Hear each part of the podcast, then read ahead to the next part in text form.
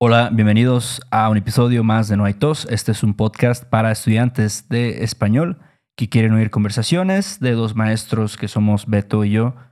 Además de las conversaciones que tenemos, explicamos algunos temas de la gramática y del vocabulario que se usa en México, las expresiones coloquiales, muchas cosas más.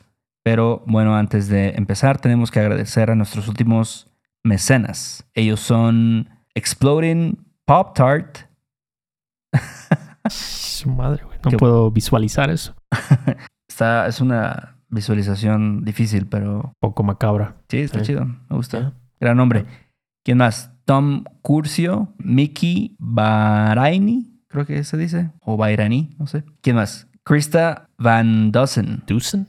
Dusen. O Dusen. Suena como holandés. Holandés, ¿verdad? Como Van der Sar. ¿Te acuerdas de Van der Sar? Claro, gran portero. Este, ¿quién más? Heather Saffel, que ella fue mi estudiante. Saludos a Heather hasta Oregon. Portlandia. Este, no, no me acuerdo. Vivía ahí en otro, otra ciudad, pero no era en Por- Portland. Vale. Bueno, ¿quién más? Sam Dollar, Ellen Cosira, Courier. Kozira. Sí, Courier. Kozira. Kozira Courier. Nunca lo sabremos. A menos que nos diga. A menos de que nos diga. Exacto. Sí. ¿Quién más? Eh, Paul Sandlin, Nessa May y Joey. Gracias a todos ustedes. Sí, el Joey. Muchísimas gracias por ser mecenas. Mecenas de este programa. Nos da mucho gusto y lo agradecemos un montón. Para los que nos escuchan por la primera vez, si quieren tener acceso a todo el bonus content que ofrecemos por allá, vayan a nuestro sitio web, nuestro rinconcito en la red noaitospodcast.com para más información. Y bueno, carnalito, que Pedro, Iris, que iris con los iris ¿qué, de los iris. qué vamos a ver hoy? Pues resulta que tenemos un volumen más de errores comunes. Sí, volumen 5. Entonces, pues hay que, hay que ir corrigiendo los errores, ¿no? Para que ya algún día ya no hagamos estos episodios, ya no hay errores comunes. Exacto. O sea, es normal, ¿no? Es normal y esto es... Bueno, es que Héctor y yo hablamos con muchos norteamericanos cada día y vemos como cosas que se repiten, ¿no? Como, ah, esto, esto pasa mucho, ¿no? Hay que, hay que verlo, hay que, hay que hablar sobre eso. Pueden ser que algunos errores sean hasta básicos, pero siempre es bueno estar, pues ahora sí que al tiro. Al tiro.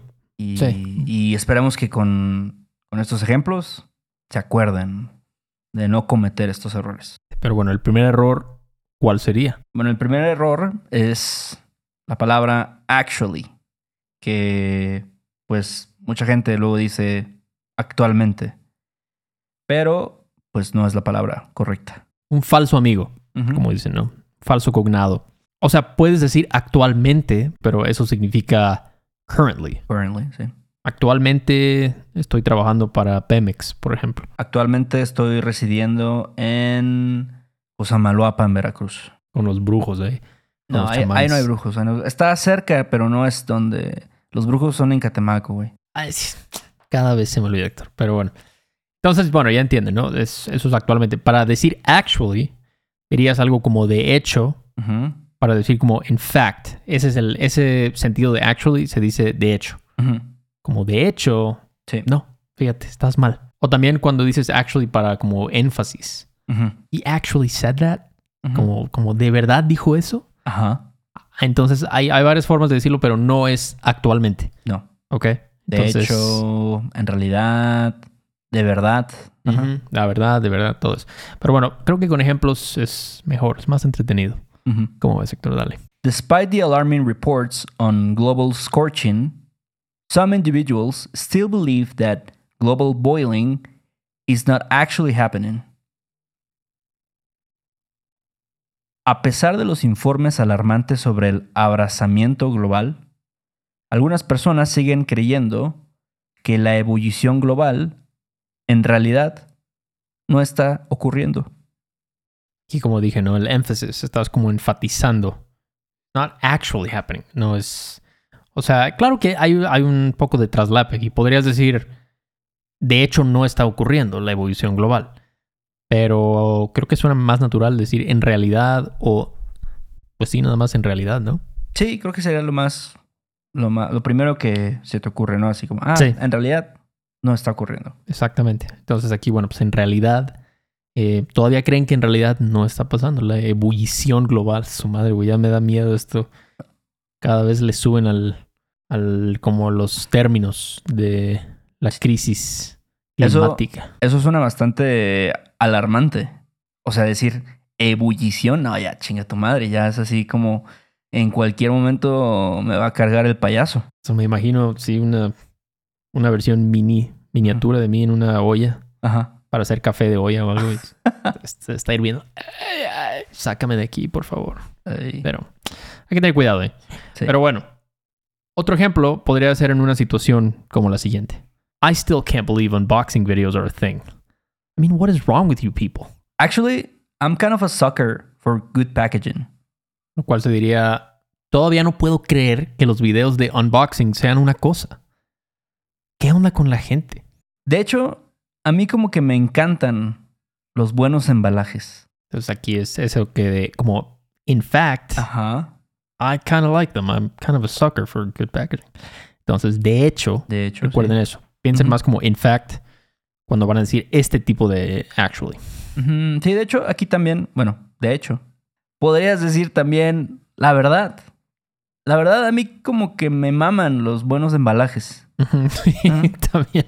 Me maman, bueno, sí, ya saben que es más vulgar. Sí. Eh, tengan cuidado ahí con eso, pero, pero sí, como les dije, no hay un traslape. O sea, a veces puedes usar los dos, pero en general esto es más como in fact y en realidad, o la verdad es un poquito más como para enfatizar. Pero, Sí. pero sí. ¿Tú eres fan de los videos de unboxing? ¿Conoces Unbox Therapy, Héctor? Ay, no, ya, ya estás bueno, o sea, inventándote Bueno, o sea, cosas. no, no, no, no la terapia, sino el canal de YouTube Ah, es un güey no, que se llama, No. creo que se llama Lou o algo así. no. Unbox Therapy, imagínate, güey. O sea, pero yo creo que sí es algo. Es como, no sé, hay gente que cuando se estresa come cosas o chupa o algo. Sí. Y hay personas que compran, compramos cosas cuando nos estresamos. Ajá. Entonces es un tipo de terapia, ¿no? Wow, voy a, voy a unboxear este nuevo, estos nuevos AirPods, ¿no? Como, ah, y ya te sientes bien, como a huevo. Pero sí tiene que ser un embalaje chido, ¿no? Así como bien hecho. Exacto, o sea, tiene que ser así Apple totalmente, ¿no? O ya, bueno, ya muchas compañías ya se están copiando, ¿no? De eso. No sé, este, Bose o productos así. Ujú. Pero bueno, entonces ese es el primer error, ¿no? Actually, porque se dice tanto, ¿no? En inglés y en español. Entonces, si tú cometes este error, pues lo estás cometiendo mucho porque se usa mucho. Entonces, ojo. Y bueno, ¿cuál es el segundo error fatal que cometen los estudiantes? Bueno, el segundo es usar if con el presente del subjuntivo. Una regla ahí que se pueden memorizar, ¿no? Que si tienes Ujú. significando if, nunca usen el presente subjuntivo después. No. Que nu- nunca si tengas, nunca si vayas, nunca si haya. Que la verdad es que entiendo eso porque, pues, sí es como if, o sea, es una situación hipotética, ¿no? Y a veces con el- las situaciones hipotéticas usamos el subjuntivo, pero no en el presente. Recuerden, si no han escuchado el episodio de oraciones condicionales, hablamos sobre las llamadas oraciones, ah, ah, perdón, las condiciones abiertas. If it rains, etcétera. O if it's cold, algo. Es una condición abierta, 50-50. Ujú. ¿ok?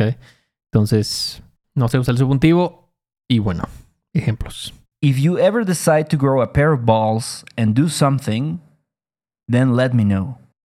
Si alguna vez decides armarte de huevos y hacer algo, avísame. Que el error sería si alguna vez decidas Ajá. armarte de huevos. A lo que yo he escuchado. Ujú.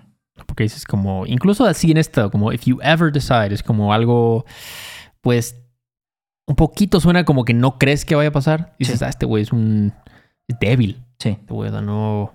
Pero aún así, no usas el subjuntivo presente después de if, después de sí. Ujú. Armarse de huevos. ¿Hablamos de esa expresión en el episodio de los huevos o no? Creo que no. Pero es bueno saberla. ¿No? Sí se usa como, pues finalmente, fíjate que me armé de huevos y Ajá. la invité a salir. La verdad es que ya si lo quieren hacer un poquito más, eh, pues, no sé, em, ¿cuál es la palabra? Educado. Ok. Si lo quieren hacer más educado, pueden decir también armarse de valor. Ándale, exactamente. Me armé de valor, me armé de valor y, no sé, como dijiste, le pedí que saliera conmigo. Porque Yo creo que eso más es como grow a backbone o algo así, algo más. No balls, no sé decir, grow, some, grow a pair, pero. ¿Sabes que hay un libro que se llama How to Grow a Backbone, Héctor? No, De Susan Marshall. no. A ti daría pena que te vieran leyendo ese libro en el aeropuerto de la Ciudad de México. Está, digo, no sé, es como... Es de esos libros que probablemente dan pena. Te da penita, ¿no? que te, que te vean leyendo eso. Pero bueno, otro ejemplo. That lady doesn't stop farting. I'm gonna have to quit yoga for a while. Si esa señora no deja de tirarse pedos, voy a tener que dejar el yoga por un tiempo. De nuevo, if she doesn't, entonces si no deja Ujú, el error, si no deje de tirarse pedos, ujú. ¿ok? pero es una condición abierta. Si ella deja de hacerlo, pues perfecto. Me Sí. quedo, sigo aquí en mi clase. Si no, Ujú. pues me lanzo. Me voy. me abro como empanada. Eso es yoga, Héctor. Yoga. ¿Tú has tenido esa experiencia de estar en una clase y que alguien se está tirando pedos? Nunca he estado en una clase de fitness o algo, Ajá. de nada, entonces no sé, pero sí esa... He escuchado más de una vez esa historia, güey, con el yoga, no sé qué onda, con los estiramientos. Ajá. Creo que es bueno hacerlo en ayunas mejor para no tener problemas. Sí, sí, sí. Sí, la verdad es que, mira, yo en mi clase de Jiu-Jitsu mm, he vivido esa experiencia de, de que alguien se le se tira un pedo. O sea, como, obviamente es accidental, ¿no? Sí, Pero, sí, sí.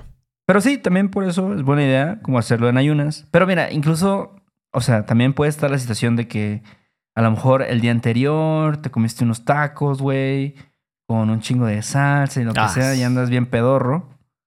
Y luego estás en clase y ya Se te sale. Sí, te se te sale un pedo. Eh, sí, no es.